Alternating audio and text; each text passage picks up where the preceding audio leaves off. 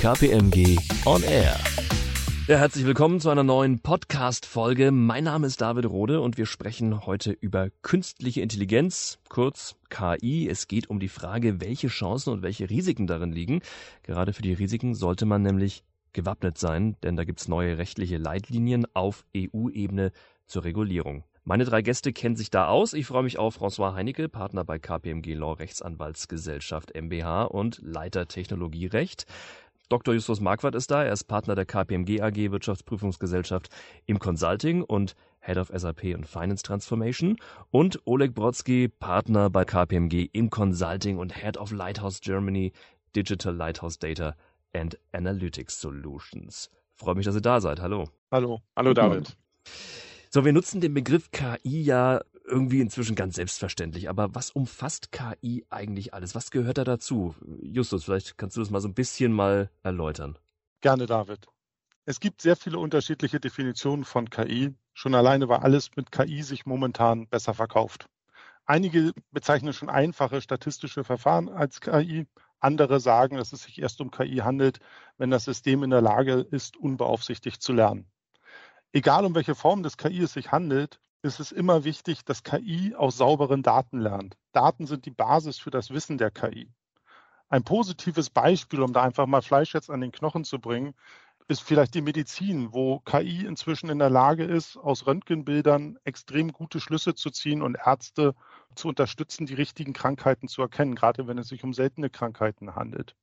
Ein negatives Beispiel ist aber auch, und da sehen wir, was, was passiert, wenn eben ein schlechter Bias in den zugrunde liegenden Daten sich befindet. Eine Bewerbungs-KI, die es gab, wo die KI aus der bestehenden Bewerberstruktur, aber auch der bestehenden Mannschaft des Unternehmens gelernt hat und dort es ein Bias gab, dass Führungspositionen primär mit Männern besetzt waren und die KI natürlich dann aus diesem Bias gelernt hat, dass Männer besser Karriere machen und insofern diese Bewerbungs-KI dann Männer in der Bewerbung einen Vorzug gegenüber Frauen gegeben hat, was natürlich mit gesundem Menschenverstand nicht richtig ist. Das zeigt, finde ich, sehr schön Potenziale, aber auch die Risiken, die KI mit sich bringt. Oleg, weitere Beispiele, François. Ich könnte vielleicht auf einen Punkt noch konkreter hinweisen, und zwar der wesentliche Unterschied zwischen KI-Systemen und anderen, lass uns sagen, herkömmlichen Systemen, alle zusammen. Und zwar grundsätzlich natürlich Kybernetik und weitere IT oder auch herkömmliche IT-Systeme basieren natürlich auf Deterministik. Das heißt, wir wissen ganz genau, was passiert. Wir können Quellcode lesen, wir können verstehen, was dieser Quellcode anrichtet. KI funktioniert probabilistisch, das heißt mit einer Wahrscheinlichkeit. Im Klartext, man kann nie sicher sein, dass auf die gleiche Frage KI gleiche Antwort gibt, dreimal hintereinander oder dreimal in einen äh, zeitlichen Abstand zueinander gestellt. Natürlich, in dieser Zeit kann KI was Neues gelernt haben. Äh, es kann sein, dass KI mit einer Wahrscheinlichkeit A rechnet und mit einer Wahrscheinlichkeit B rauskommt eine einfache Analogie. Wenn man in Fahrstuhl reinsteigt und auf Knopf 2 drückt, man erwartet hundertprozentige Wahrscheinlichkeit, dass man im zweiten Stockwerk ankommt. KI kann sein, dass morgen kommt man nicht im zweiten, sondern im fünften. Wahrscheinlichkeit ist zwar klein, aber es existiert. Und das macht KI auch so kompliziert im Sinne von Abschätzung von rechtlichen Folgen. Da wird definitiv François dazu mehr sagen können. Ja, das stimmt. Ne? Also ich meine, das, was du gerade sagtest, Oleg, das zeigt eigentlich unwahrscheinlich gut, wo wir Juristen uns vor allem teilweise mit schwer tun wir verstehen gerade mal Algorithmen und jetzt haben wir dieses Blackbox-Phänomen. Wie du jetzt gerade sagst, es ist nur eine Wahrscheinlichkeit, dass da ein richtiges Ergebnis bei rumkommt. Und dazu kommt ja, so habe ich das verstanden, dass sich die KI, die Ergebnisse auch weiterentwickeln durch die Nutzung. Das sehen wir jetzt zum Beispiel bei manchen Large Language Models, dass die Qualität sich steigert, dann aber abfällt und vielen gar nicht klar ist, warum. Und ich als Jurist jetzt in der klassischen vertraglichen Situation, in der Haftungssituation, stelle mir natürlich die Frage, wie kann man sowas in einem komplexen Vertragswert abbilden? Die Haftung, die KPIs, die SLAs darstellen. Gleichzeitig, was ich aber unwahrscheinlich spannend finde, ist, dass solche Themen, die Digitalisierung insgesamt hat schon verschiedene Bereiche zueinander gebracht, aber jetzt gerade bei der KI, da müssen Juristen, da müssen Berater, da müssen Techniker, Entwickler viel enger zusammenrücken, um gegenseitig die Sichtweise des jeweils anderen, der anderen Seite zu verstehen. Und was ich jetzt gerade schon alles lerne durch den Kontakt mit, mit den entsprechenden Spezialisten und Spezialistinnen, ist Wahnsinn. Gestern habe ich mit einem Data Scientisten länger gesprochen, der mir gerade das, was du sagtest, Oleg, so die Unterschiede des Determinismus und der Wahrscheinlichkeit näher brachte. Ähm, super spannend. Und das ist natürlich die Grundvoraussetzung, um ein Unternehmen auf das, was kommt, auch die neuen Gesetze vorzubereiten, um eine saubere Compliance, um eine saubere Governance-Struktur aufzusetzen. Also ich finde das eine super spannende Geschichte, was da gerade abgeht. Jetzt sind wir schon auf der juristischen Seite. Äh, die EU plant für speziell mit KI verbundene Risiken neue Regulierungen. Was kommt da jetzt juristisch ganz konkret auf die Unternehmen zu, Justus? Also die EU definiert KI erstmal sehr weitreichend. Da sind einfache statistische Verfahren momentan auch als KI genannt und würden dann unter diesen EU AI Act fallen. Und äh, der EU-AI-Act sieht ja auch empfindliche Strafen vor, äh, wenn man dann gegen die Governance-Regeln, die dort definiert werden, verstößt. Momentan in der, in der Vorlage sind es ja 30 Millionen Euro mindestens oder eben 6 Prozent des äh, weltweiten Jahresumsatzes. Also höher als momentan bei der DSGVO. Und das gilt dann für KI, die man selber erstellt, die man anwendet, also einkauft und die auch in Produkte integriert sind. Und zwar dann eben auch beispielsweise, wenn diese Produkte in die EU eingeführt werden. Und somit dürfte es eigentlich jedes Unternehmen treffen.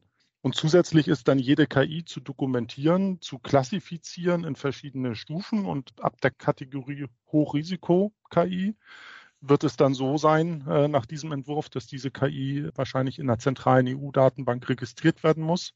Es ist im Gespräch, dass es Zertifizierung für Hochrisiko-KI geben wird. Also da wird für die Unternehmen in der Anwendung, um compliant zu bleiben, ja, eine Herausforderung auf die Unternehmen zukommen. Aber, und da gucke ich jetzt in Richtung Oleg, es birgt natürlich auch enorme Chancen, diese KI dann anzuwenden. Und insofern wird sich jedes Unternehmen in diesem Spannungsfeld positionieren müssen. Definitiv und danke für, äh, für dieses Spannungsfeld, weil äh, wie immer im Leben, jede Medaille hat zwei Seiten, jede Wurst zwei Enden und KI hat äh, ein Problem damit. Äh, regulate oder und innovate. Was kommt zuerst, was kommt zu zweit? Kann man das parallel machen oder nicht? Eins können wir festhalten. Wir erleben gerade eine Revolution, die viele Dinge verändern wird. Und äh, das Vielleicht jetzt mit kurzem zeitlichen Abstand ist es schwierig zu vergleichen, aber von Bauchgefühl, das ist vergleichbar mit Erfindung von Motor, mit Erfindung von Fließbandarbeit, mit Erfindung von oder Einführung von Internet. Viele Dinge, viele Marktteilnehmer werden sich verändern, neue Geschäftsmodelle entstehen. Wir sprechen mittlerweile über Data-Driven Enterprise. Wir sprechen über KI, die gesamten Branchen revolutioniert, die Leader von heute für Abgehängten von morgen macht und umgekehrt. Und ich glaube, was wichtig zu verstehen ist, dass die Größe eines Unternehmens garantiert nicht den Erfolg. Anpassungsfähigkeit eines Unternehmens vielleicht bringt eine Chance. Und KI ist etwas, was natürlich vieles verändern wird. Und dieser schmale Pfad, wie tut man im Sinne von Regulierung und Innovation? Wie verpasst man keine Chancen? Wie stellt man Unternehmen auf? Wie stellt man vielleicht ganze Regionen auf? Was passiert mit Deutschland und Europa? Was wir jetzt schon feststellen können, dass KI als Wettbewerbsfaktor für Standort Deutschland und Europa eine sehr große Rolle spielen wird. Und da sind wir zurzeit definitiv nicht an der vordersten Front. François, willst du was ergänzen noch? Äh, ich finde es super spannend, wenn, wenn Oleg äh, die strategische Sichtweise beleuchtet. Insbesondere, weil im Gesetzgebungsprozess des, äh, des AI-Actes sind eben genau diese Elemente auch diskutiert worden oder waren prägend für die EU, sich überhaupt mit einem solchen Gesetz zu beschäftigen. Das heißt, momentan sehen wir ja eher Skepsis, Regulation, Compliance-Anforderungen, Dokumentation. Es kommt wieder, wieder Pflichten auf Unternehmen dazu, die sich fragen, Mensch, wir machen schon so viel in anderen Bereichen, wir werden überfordert, wir können das gar nicht mehr stemmen, wir brauchen die Freiheit, wir brauchen die Geschwindigkeit, um nicht abgehängt zu werden. Das ist natürlich zum Teil richtig. Auf der anderen Seite sagt eben die EU, und das finde ich eigentlich einen nachvollziehbaren Gedanken, wenn wir dieses immense Potenzial von, von KI komplett unreguliert lassen, dann kommen da gegebenenfalls Gefahren auf uns zu, die wir jetzt noch gar nicht ermessen können. Und das dann wieder in Bahnen zu lenken, die für eine Gesellschaft verträglich sind, ist schwierig. Und insbesondere auch auf der staatlichen Seite hat die EU gesagt, gibt es deutliche Einschränkungen. Wir sprechen häufig über die Hochrisikosysteme, die Klassifikation darüber, die verbotenen Systeme, die richten sich eigentlich eher an die, an die staatlichen Institutionen. Also Predictive Policing, Policing ähm, ist verboten, biometrische Fernidentifizierung ist verboten, weil man eben vermeiden möchte, dass staatliche Institutionen die Möglichkeiten der KI zum Nachteil der Bürger nutzen. Gleichzeitig sehen wir aber auch, im Markt bei den Verbrauchern an sich die Erwartung, dass die Unternehmen sowohl die Technologie einsetzen, aber eigentlich eher Gutes damit machen, also ethisch mit ihrer Verantwortung mit den, mit den Elementen umgehen. Und wenn sich ein Unternehmen diesen, diesen Balanceakt oder dieses Spannungsfeld mal vor Augen führt, man sieht die Chancen, man sieht aber auch, man muss das ernst nehmen. Und da sind Gefahren, die kann man nicht verschweigen. Dann hilft auch so eine Regulation, in ordentlichen Bahnen zu agieren. Das gibt auch einen gewissen Freiraum. Wenn man also sich gute Prozesse und eine gute Governance-Struktur gibt, hat man die Möglichkeit, relativ sicher die ganzen Freiheiten zu nutzen und eben nicht abgehängt zu werden. Ich versuche als Jurist eben nicht immer nur die Risiken zu beleuchten, sondern eben auch zu sagen, Mensch, wenn man das ernst nimmt, wenn man eine Awareness hat, wenn man Transparenz in seinem Unternehmen schafft, wenn man weiß, was man eigentlich gerade tut, welche KI-Tools man bereits nutzt und wo man hin möchte und sich dann eine passende Governance-Struktur gibt, dann kann man das auch als Chance im Wettbewerb sehen. Das ist natürlich aufwendig, das kann man nicht wegdiskutieren, aber es ist auf jeden Fall ein zartes Pflänzchen. Aber, aber schauen wir mal auf die Strukturen in den Unternehmen. Oleg, sind die entsprechend aufgestellt? Wo, wo gehört KI in der Firma angesiedelt aus deiner Sicht? Um deine erste Frage gleich zu beantworten, nein. Uh, um deine zweite Frage zu beantworten, sollen wir vielleicht ein Stück zurückdenken an Eingangsstatements von Justus. Der Grundbaustein jeglicher KI-System sind Daten. KI ist eigentlich nur Methode, Daten zu interpretieren, Wissen aus Daten zu extrahieren, Knowledge zu scheren, Knowledge zu kreieren und am Endeffekt Werte zu kreieren. Ne? Values, die aus Daten letztendlich entstehen. Das ist erstmals vielleicht als, äh, als ein Aktion zum Beispiel zu nennen. Und zum Zweiten, wir sollen vielleicht rein strategisch auf ein Unternehmen schauen und sagen, welche Ressourcen existieren eigentlich in unserer Verständnis noch vor kurzem bei einem Unternehmen. Das ist definitiv Know-how, Ressourcen, Geld, Personal und eigentlich für jegliche dieser Ressourcen in typischer Unternehmensgovernance und Struktur gibt es einen Verantwortlichen. Es gibt einen Verantwortlichen für Finanzen, für Geld. Das ist natürlich Chief Financial Officer. Für Personal, das ist CHRO. Für Ressourcen, für Know-how, Maschinen, für Operations ist es vielleicht COO. Wenn man in einem typischen Unternehmen fragt, wer ist für Daten zuständig, wird sich normalerweise sich keiner melden. IT wird sagen, typischerweise, ich bin doch nicht für Daten zuständig. Ich bin für SAP, für IT, für äh, Verträge, für Sourcing, äh, für alles Mögliche zuständig. Für Daten sind die Fachabteilungen zuständig, die Daten in meinen Systemen eingeben. Jegliche Fachabteilung wird sagen, ich bin aber nur für diese kleine Teil für Daten zuständig, aber nichts für links und nichts von rechts äh, ist für mich von Interesse. Letztendlich alte Steuerungsmodell. Jeder Problem und jede Lösung hat Name, Vorname und Geburtsdatum. Sprich, es gibt einen Verantwortlichen für jedes Thema. Fällt an vielen Stellen in heutigen Strukturen. Wir sehen schon sehr deutliche Bewegung, dass Chief Data Officer mit eigenem Ressort, mit eigener Agenda, mit eigener Verantwortungsbereich für Thema Daten, Data Quality, Data Governance, Master Data Management und als Spitze des Eisbergs für das Thema äh, Data Science und künstliche Intelligenz.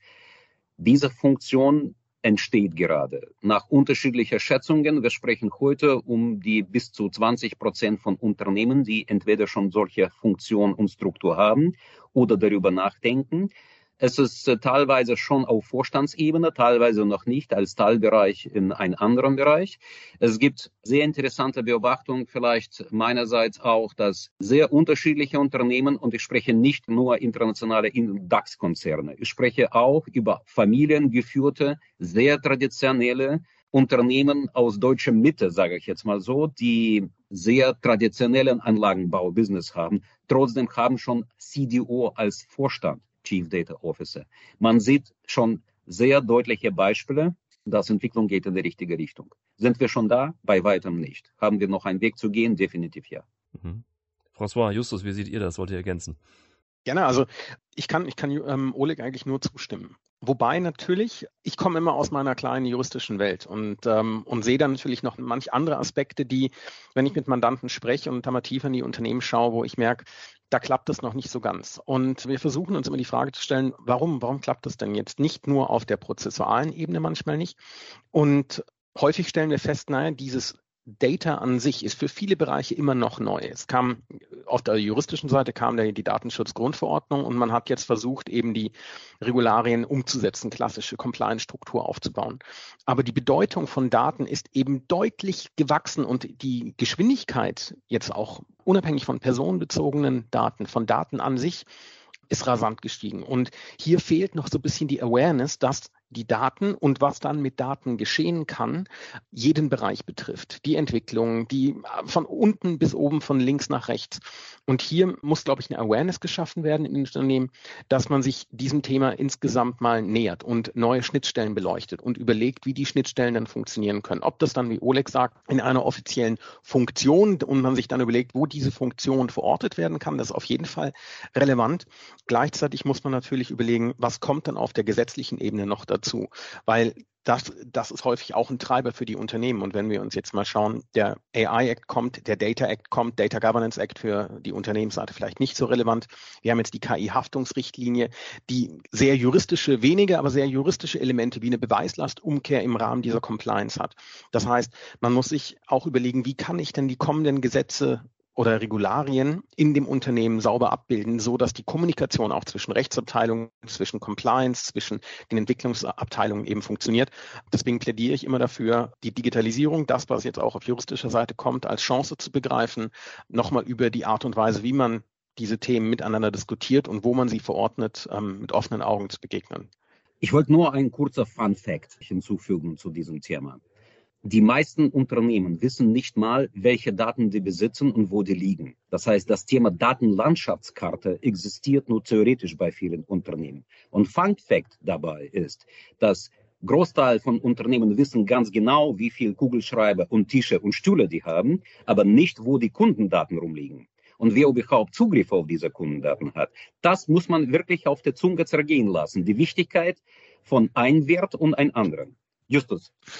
François, du hast ein Wort gesagt, das äh, mich sehr aufhorchen ließ. Das ist Beweislastumkehr. Ja.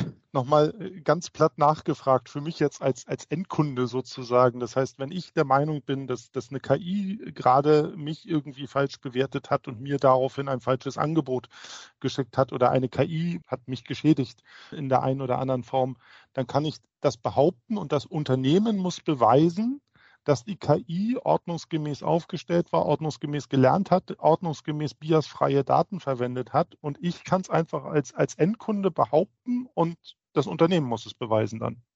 Tatsächlich, genau das, das ist die Idee der KI-Haftungsrichtlinie oder Teil der KI-Haftungsrichtlinie, dass gesagt wird, ähm, eine begründete Behauptung ist ausreichend mit dem Hintergrund, dem Verbraucher, dem Nutzer einer KI ähm, ist es gar nicht möglich, in die Algorithmen, in die Datenbasis zu schauen, um zu zeigen, dass das nicht rechtmäßig war.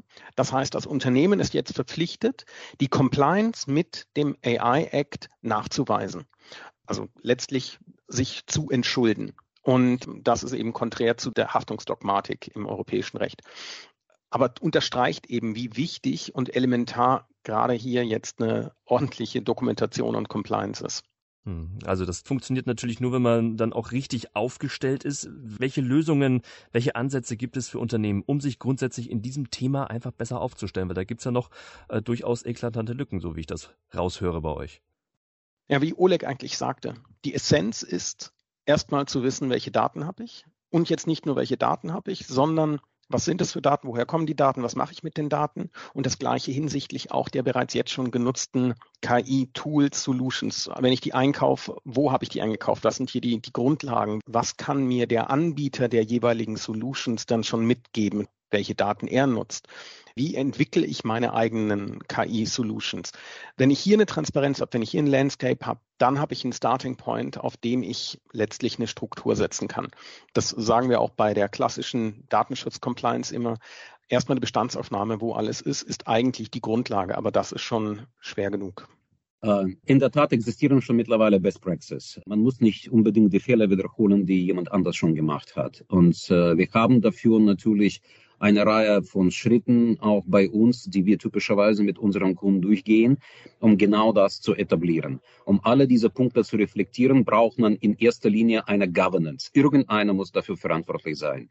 Man braucht eine Agenda und natürlich fängt das an, wie typischerweise mit einer etwas, was wir nennen Data Strategy was typischerweise besteht aus vier unterschiedlichen Bereichen. Ich werde jetzt vielleicht nicht in der ganz tiefe Abfolge von diesen Schritten gehen, aber es gibt unterschiedliche Bausteine von Thema Data Governance bis hin zu Thema Data Quality bis hin zu Thema Data Compliance, wo auch die Themen, die François gerade angesprochen hat, natürlich große Rolle spielen.